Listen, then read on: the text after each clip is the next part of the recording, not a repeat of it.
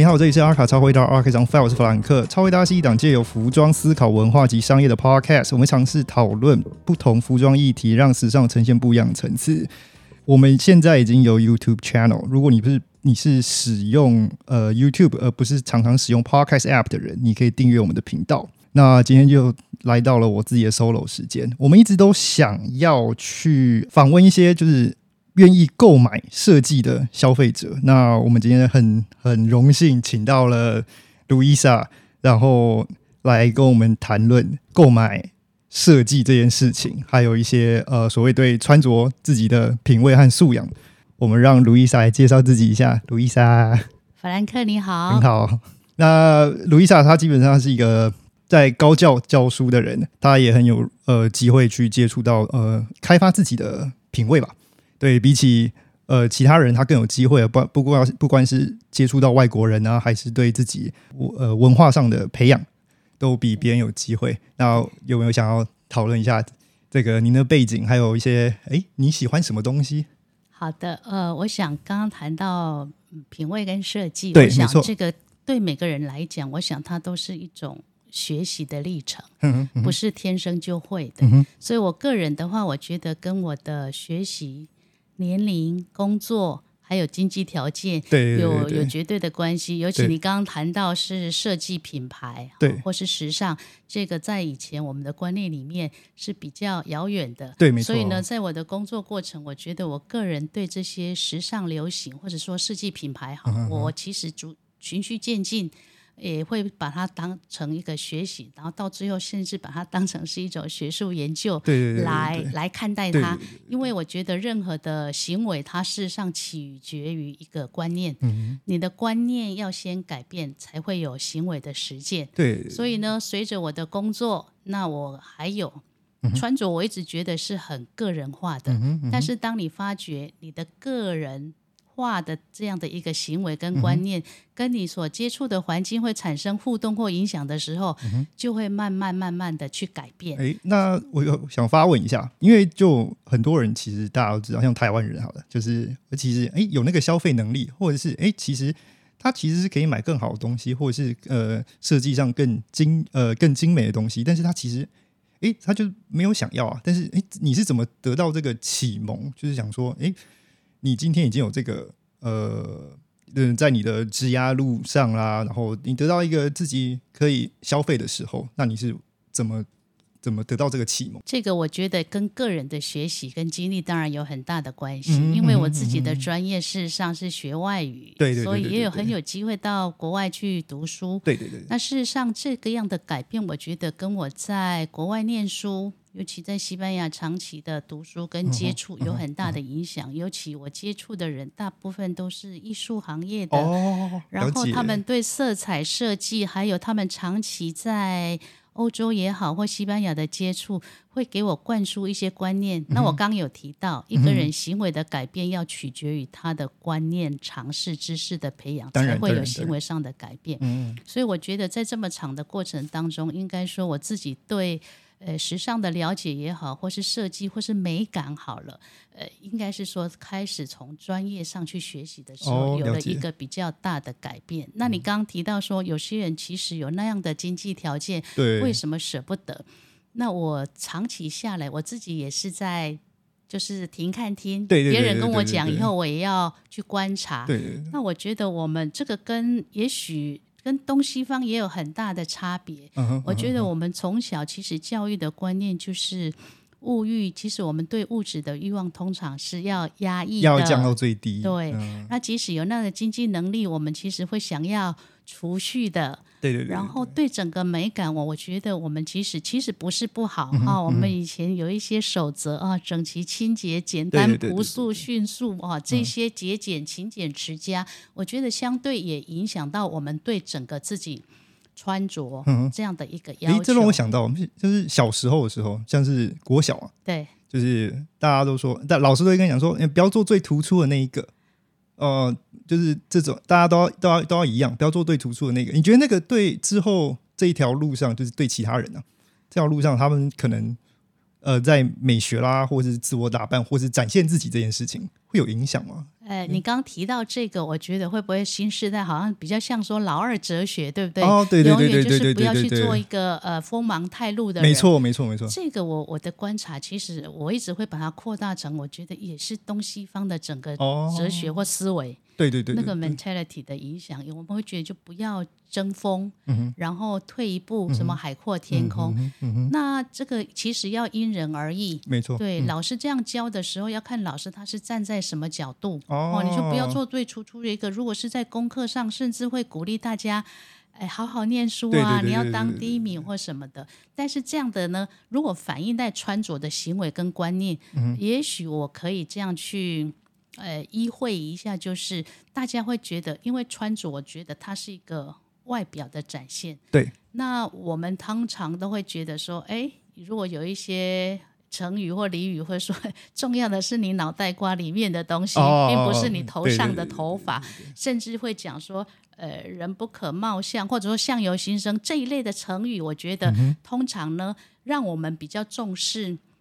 内在的涵养。嗯嗯嗯我我常常觉得这也可能也是儒家教育哦，对我们东方的学子或是人整个这个是潜移默化，很难说是单点就是这样子。当然。所以你刚这样一提的时候，就是说我们对物质的欲望，或者说对外表的讲求，嗯。略于逊于我们对内在涵养的要求，嗯所以我们会觉得修身养性，从来不会去强调说。你穿着好就是修身养性好，对对对对对所以呢，我刚提到修身养性可能是一个行为，嗯穿着、时尚、设计，这整个一个观念的改变是一个外在的观嗯啊、就是你的观念的改变。所以我觉得这个呢，会影响到我们普遍东方也好，或者我们说台湾的对对对呃孩子也好，或是成人一样，这个长久以来一样，它还是一个潜移默化，或者说你被教导的那样的一个过程。所以应该从小的时候就应该培育一些，哎，你可以一样，但你应该有自己的特色。这个是我刚刚提过，其实也是要学习跟教育的。对对对对，就像我，你刚刚提到我自己，我也不觉得，因为我也不是从那样的环境过来哈、我刚刚有提到年龄啊、工作啊，还有经济条件，还有你自己接触。你当你觉得你的个人的行为跟服饰，呃，整个服装仪容好了，嗯。看我们讲服装仪容的时候，大家就会很名正言顺的觉得说应该可以这样子展现。对外的接触跟外面的环境产生互动跟影响的时候，你会开始去内省、去反思，说：“诶，是我是不是应该要有什么样子的改变？”嗯那这个是整个大环境来的，我觉得是慢慢慢慢循序渐进。哦所以如果可以从小，当然是很好，很好因为这个是我们现在也强调德智体群美美嗯哦，所以美感会加进来，包括素养。嗯这个素养是行为，也包括美学的概念，对对对这个很重要。嗯哦，了解。那你在这个长久消费之中，你有得到一些什么，就是让你自己很印象深刻的东西吗？像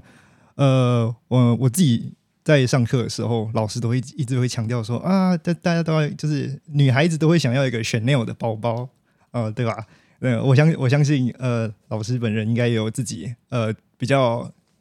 喜欢的东西，但是一定不一定是 Chanel 嘛，对不对？对，一般嗯讲求时尚或是追求时尚，尤其是女性好了，嗯嗯我们也可以知道会会好像会有这样的一个 刻板印象，跟随流行，嗯或者说代表身份。哦很多人会觉得说，应该要有一个那个东西，才对对对表示反映你是那样子的一个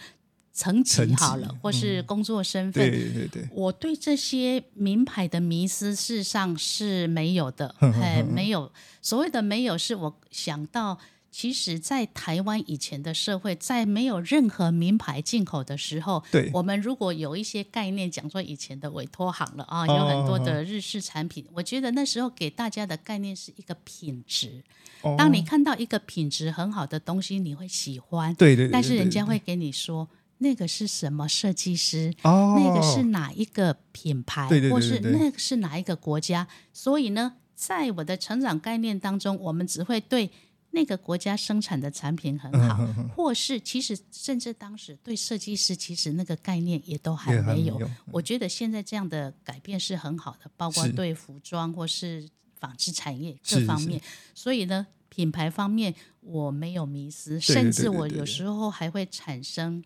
排斥。哦所谓的哦排斥，有时候这也是一个可能是联动的，你会觉得呃，为什么一定要跟着这样子走？哎对对对对我我觉得以以我们所受的这种学术训练，或是长期下来，嗯更会觉得说，呃，塑造自己的风格，嗯或是我就是什么样子。但是我刚刚提到，因为穿着跟整个认识是跟你的个人，我说个人化其实有身份认同的那样，对我个人是，所以呢，我对品牌事实上也有，但是这个应该是在我我长期在西班牙读书，或是说之后也有长期的接触，我会对这样的一个。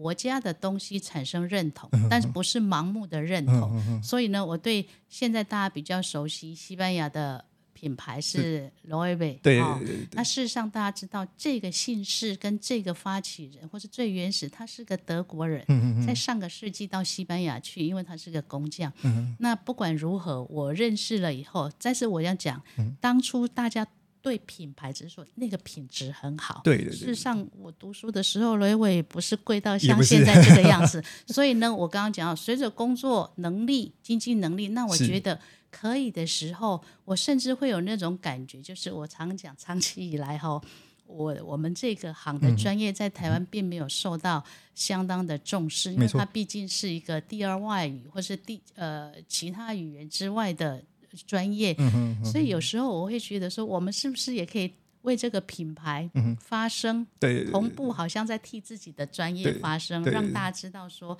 这些你忽视的地方跟东西，它事实上是很好的，对。而且呢，也在你了解的假设了，嗯。香奈儿之外，呃，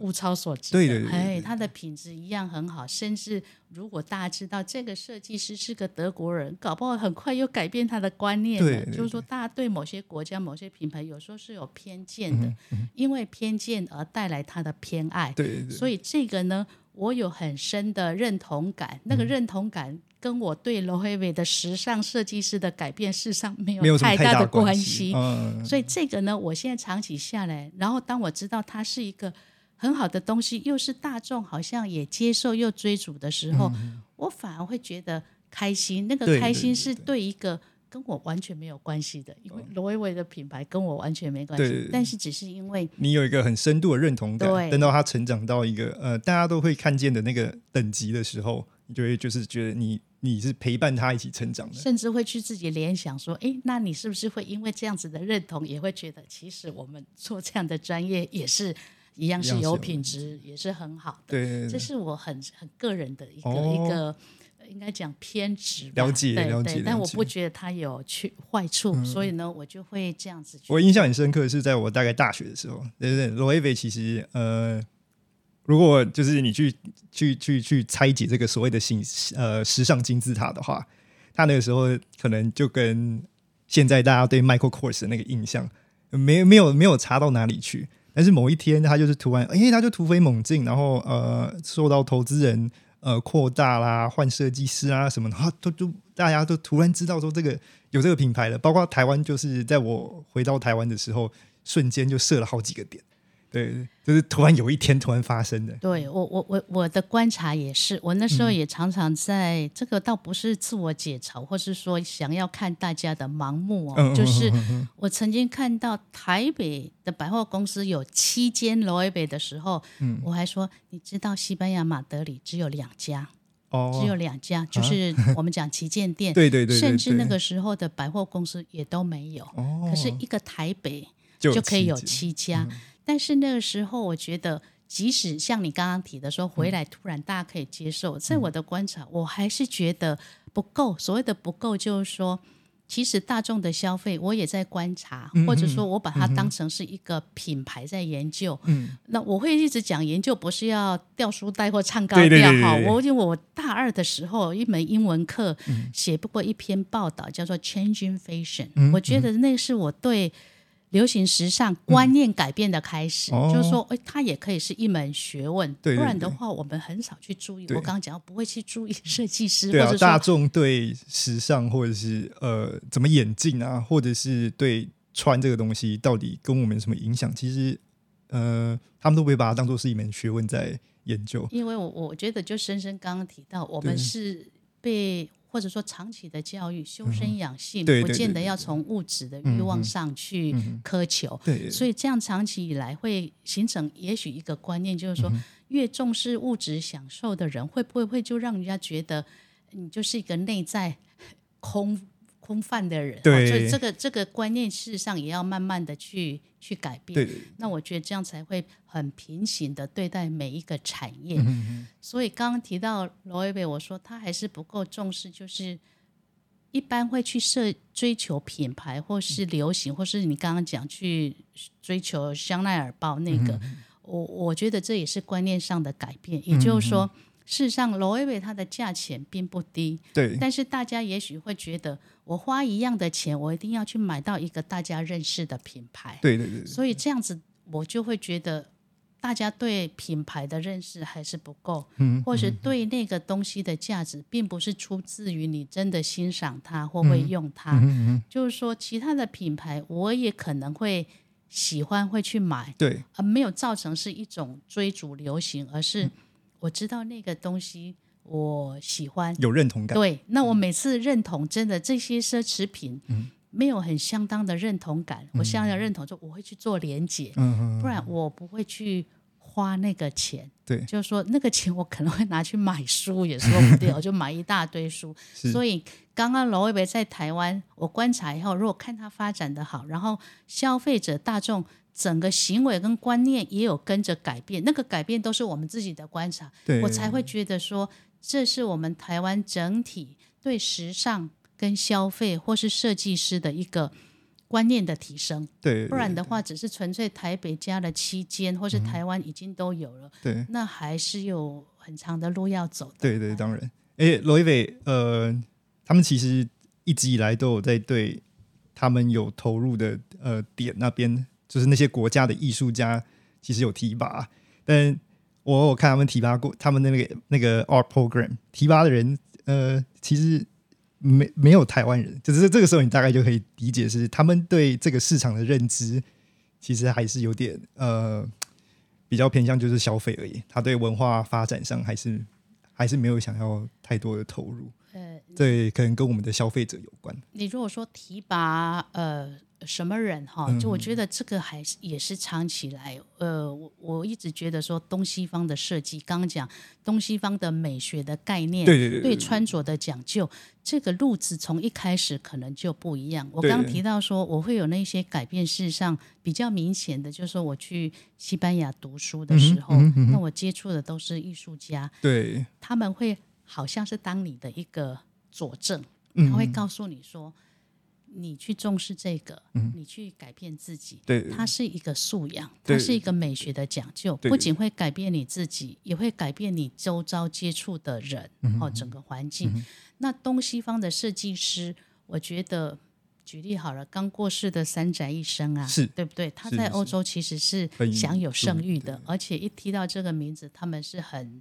很赞赏的。当然，他的养成过程事实上也是在欧美这样一番巡礼。那我觉得台湾的设计师也要去追逐，就是说去追求这一条路。我会觉得它是一条漫长的路。意思就是说，如果我来比喻好了，呃，东西方的人如果哪一天对书法艺术有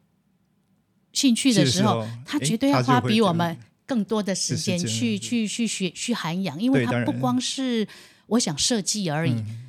整个我刚刚讲观念，整个尝试、知识，对，那我又常常觉得说，时尚是一种尝试跟胆识。你想尝试，可是有时候没有那个胆识去真正的力行，所以我罗威伟的基金会，对它后来被合并到 LV 集团了。对对它事实上也有那个 crab 手工艺对哦奖励对个。事实上，我的喜欢到最后呢，我曾经要求，我去罗威伟的基金会，甚至他的那个仓库嗯去参观，我也了解到他整个设计背后的，理念跟他们会有的一些。促销活动好了，嗯。那这个是比较属于商机 我我就不不特别讲了，因为我了解的层面不见得是它的全面。嗯嗯那他愿意让我去参观，带我去，就很呃，他只是没有开放，不然的话其实也不是秘密。你看，像是。Prada、Armani、英国那个 Victoria Albert 都是博物馆的嘛，对对对让大家去看，诶谁的收藏，是是是或是哪个设计师的专门，然后历代的演变。当我看到这些展览的时候，我就会更类似坚定自己的信仰，好或信念，说，对诶，这其实是一门需要学习跟养成的。那我觉得在整体台湾上，当然近年来已经大有进展，这是可喜的现象。不然的话，也不要去区分说他们要是不是拉拔什么样的人。当然，他整个经济消费市场的机制是有考量的。当然当然当然，假设今天大家看到，哎，大陆的观光客对名牌的消消费购买力那么强的时候，当那个政策跟市场需求需要的时候，我觉得他可能就会去更投入投入去栽培一对个东方人，因为就像很多品牌，它的代言人为什么每个国家会不一样？嗯哼嗯一定要是有一个说服力，一个吸引人，甚至是众人的粉丝。嗯所以他到不同的地方去，会有不同的模特儿来代言，这个是有他的市场消费的机制的，又另外的了。对对哎对对对对对对。好，那呃，我相信您的工作上面也是常常会接触到外宾。那呃，您对您对呃，像佩洛西来台这件事情，新闻一直轰炸，一直轰炸，然后当然就是各个层面的新闻嘛，有政治的，然后呃，飞机飞来飞去的。当然，就是里面突然出现了一个我们平常不会对外宾讲的东西，就是他的穿着。这个这个是我从小到大，就是一直以来，就是我们都不会对外宾讲说，哎呀，他穿他穿着很独特，他穿着很独特。但是这次佩洛西来台的时候，就突然这种新闻就出来了。我对这个新闻也特别的留意到，嗯我突然会想说，诶诶，我们台湾的记者怎么突然有这个意识有这个意识了，而且还会特别强调，他到的时候是粉红色，隔天是白色，然后嗯还蓝色的口罩，蓝色的那个搭配。对，那我那时候就想说，好，第一个佩洛西来台，就是对我们有很大的各方面，我觉得都是可能是象征意义也好，是是是实质意义也好。那以我们东方人待客之道，基本上就是有朋自远方来，不亦乐乎。对对所以我觉得基本上不管是去撇除政治的考量或各个什么政党的因素，我觉得大家都是欢迎朋友来的。当然，那来的时候会去强调这个，其实我也呃就是作为一个读者，或是作为一个平民百姓，也嗯很开心。那那个时候我反而会觉得什么？哎呀，我们的领导人好了，或是我们的政治人物，嗯所有可以接触的人，应该也可以借着这个机会，好好去展现我们的。我想美感也好，素养也好，素养也好。但是这个我还是会回到我一开始的想法，因为包括我自己的改变，我都会觉得我们整体可能就是这样子的一个养成，就是有那个胆识，可是可能有那个尝试的意愿，但是没有那个胆胆识识去做或者去穿，因为穿是一个动作哈。对对对对还有穿着，它是一个体灵合一。我常讲体灵合一，就是说很多人说它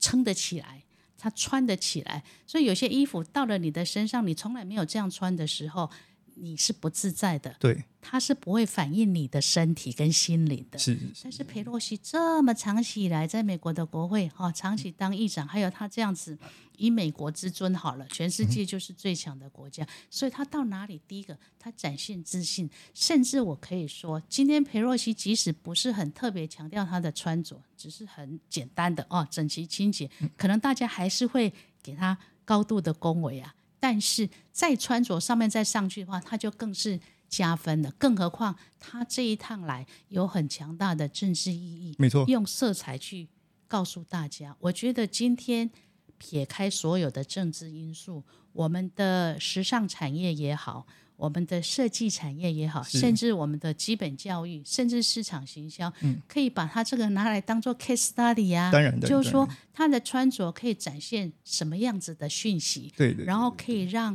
我们从中学习到什么，嗯。甚至这次大家只是没有去强调裴洛西穿的是什么品牌如果有的话，可能又带动了这个设计师很疯狂的。那这样一个代言，我觉得是很正面的，因嗯为我我现在也常常观察到，大家比较常常注意到英国的皇室嘛，是西班牙的皇室现在一举一动，每天他们过去也许没有那么的意识那么强，但是尤其西班牙现在也有在废皇室的这样的一个呼声的时候，哦，皇室所要带动的正面的影响力是很强的。嗯哼，所以呢，王后今天穿什么衣服，穿的我们自家品牌，就是西班牙品牌，它马上一扫而空。当然你会说，这样是不是会带动一个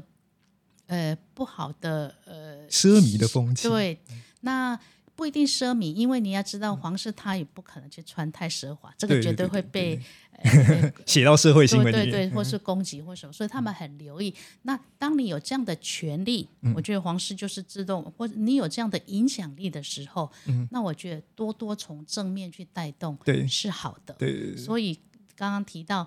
佩洛西来，我觉得撇开所有的政治因素，因为我们也不是政治中人哈，对对对对，他其实可以是一个很好的。呃，时装的讯息，设计师也好，甚至色彩学或是美感的培养，对对对我们会知道说基本上怎么搭配。嗯当然，现在时尚又讲的撞色什么色，但是基本上它还是有它的原理色彩的语言嗯对，它还是有色彩学理论，就是说，呃，穿着不是只有穿，你甚至就是，所以我觉得那些艺术家、美术他们。画画的整个那个概念哈，嗯给我很大的影响，所以我现在去看，我也会觉得说，这样的东西应该要怎么样去表现你自己。对对对哎，而不会只是一成不变的。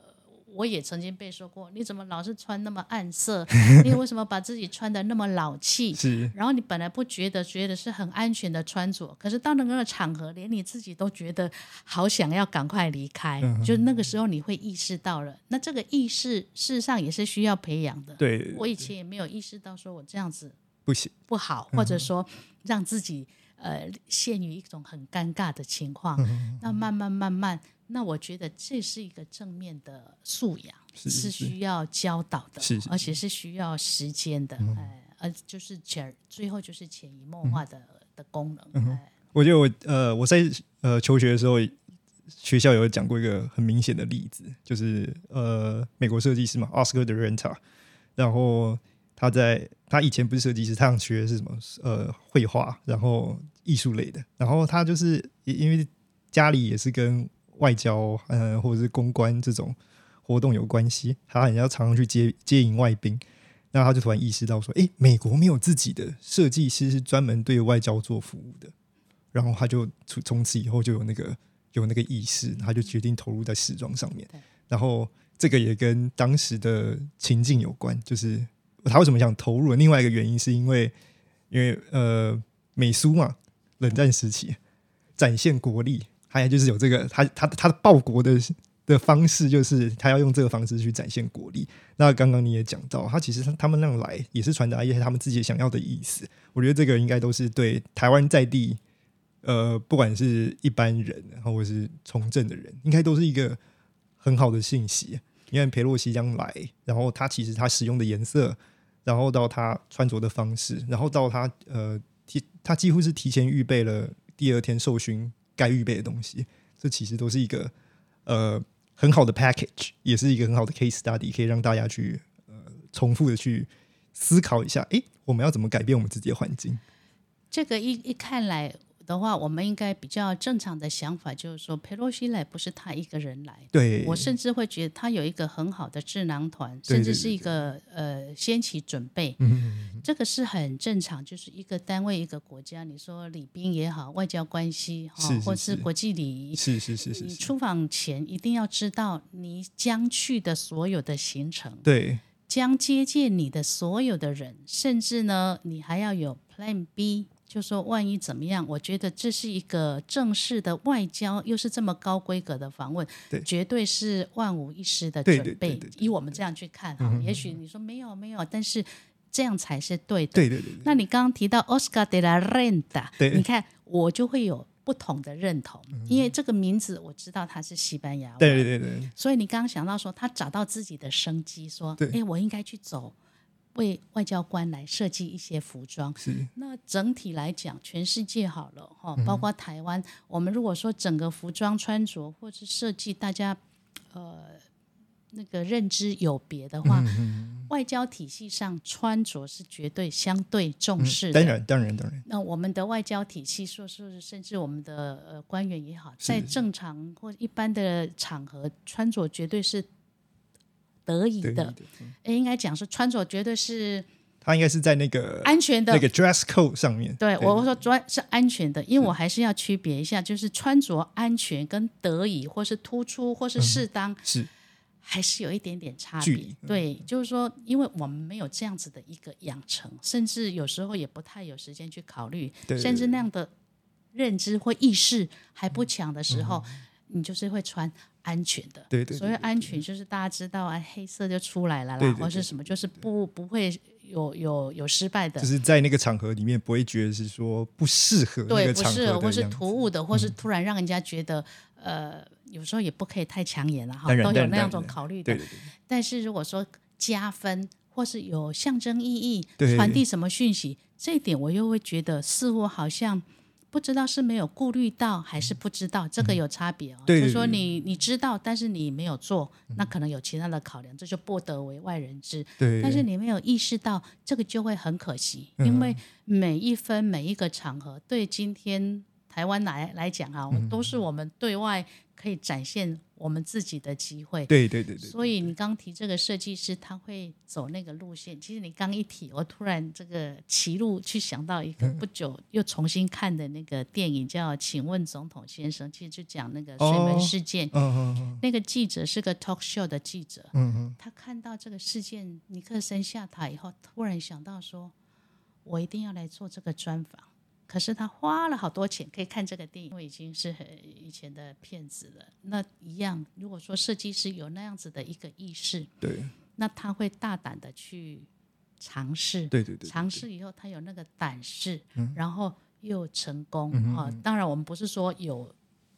意识、有胆识，然后就会成功。对对对。但是毕竟所有的那个成就或是产都是业的成功，建立在尝试上面。对对，就是慢慢还去改变自己的观念，去接嗯受下来的，这个是绝对不是瞬间的。嗯好，那我们大概差不多已经接近到尾声，那我们大概再问一个最后一个问题。呃，公关场合通常是你工作的一环，那穿着素养一向都是我们就是在地的年轻人，呃，新的从业者都比较比较缺乏的，因为像你刚刚讲的一样，他们都是想要走一个保守路线啊，因为怕冒犯啊或是什么的，就是一向都是就是刚好就好。那你会给一个什么建议，让更多想就是已经要踏入这个从业这个呃职场的人，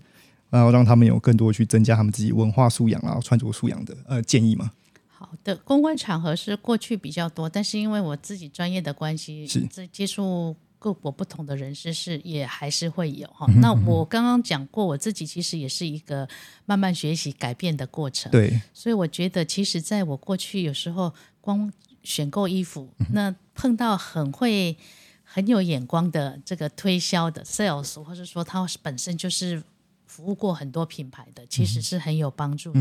那真的都没有各种管道，我我就刚提到，它其实就是一门也是学问。所以我觉得第一个先了解自己，第二呢。可以请问别人，嗯就是发现别人、认识自己，看别人怎么穿，然后你会觉得喜欢，因为我们基本上对美感的赏识还是有的嘛，当然当然，所以再来呢，就是其实可以。呃上课嗯或是询问别人，我刚刚讲从购衣的行为当中，你都可以获得一些经验。是然后上身以后，你要让自己哎体灵合一嘛，对对对衣服好衣服穿到你的身上，突然变了样了。对所以我我我其实会把它当做说，它不只是一个尝试而已，是它是一个知识，一门知识。是呃，更更严谨来讲，其实应该去呃阅读专书、上课都可以。哦，就好像想要当一个好厨师，也不可能自己家里锅子炒一炒就有了 哈，就是都是需要学习。那就是先认识自己的喜好，嗯甚至呢，有时候也不妨大胆的改变，是因为我们没有改变，有时候是不知道，嗯没有意识，并不是你不想。嗯哦，所以这个呃，接收呃多接受别人的建议，然后多参考专家，也可以询问，然后有不同的场合，其实就会有不同的需求穿着，就像这个 dress code，其实它就是一个，也是一门呃知识嘛，哈，多多了解以后，慢慢慢慢，它就是会累积成个人的穿衣风格。是是是是对。好，那今天非常感谢呃卢伊莎来跟我们做一个就是由消费者的角度来分享时时尚这件事情啊。那非常感谢你来你来让我访问。谢谢，谢谢弗兰克。那喜欢我们节目，记得追踪我们，呃，在各大平台上给我们五颗星。我们的 IG 账号是 archives dot on dot fire，记得点赞转发。有任何意见或点题，可以寄信到我们的 IG 小盒子或 Gmail。想更一步支持我们，也可以抖内我们一杯咖啡，让我们创作更多动力。那今天就到这边啦，拜拜，拜拜。